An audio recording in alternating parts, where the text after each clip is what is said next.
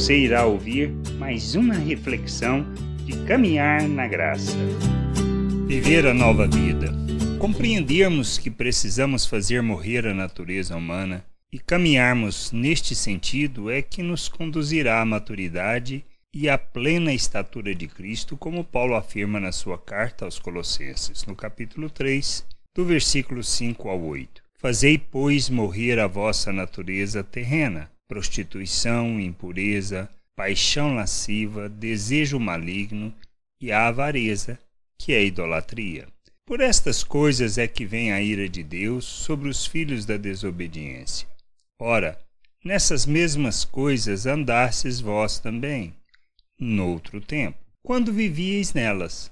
Agora, porém, despojai-vos igualmente de tudo isso: ira, indignação, maldade, maledicência, linguagem obscena do vosso falar. Para vivermos a nova vida, a que temos em Cristo, pois fomos feitos o novo ser, andamos não mais segundo a maneira de pensar deste mundo, mas conforme Cristo. Então precisamos fazer morrer em nós o velho homem, nos despojar de todo sentimento e atitude que tem origem nos desejos da carne, na maneira, ou seja, da maneira de pensar deste mundo.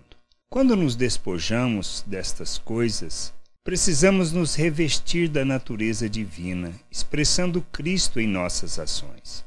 Por isso, temos que conhecê-lo e ao Pai, para sermos seus imitadores e plenos dele em nossas vidas. Quem está em Cristo já não vive pelos conceitos religiosos, não faz para alcançar as coisas, mas para expressar o Pai, revelando nas ações misericórdia, bondade, humildade, mansidão, longanimidade, suportando uns aos outros na jornada, perdoando, independente da atitude do outro e revelando o amor de Deus em todas as nossas ações.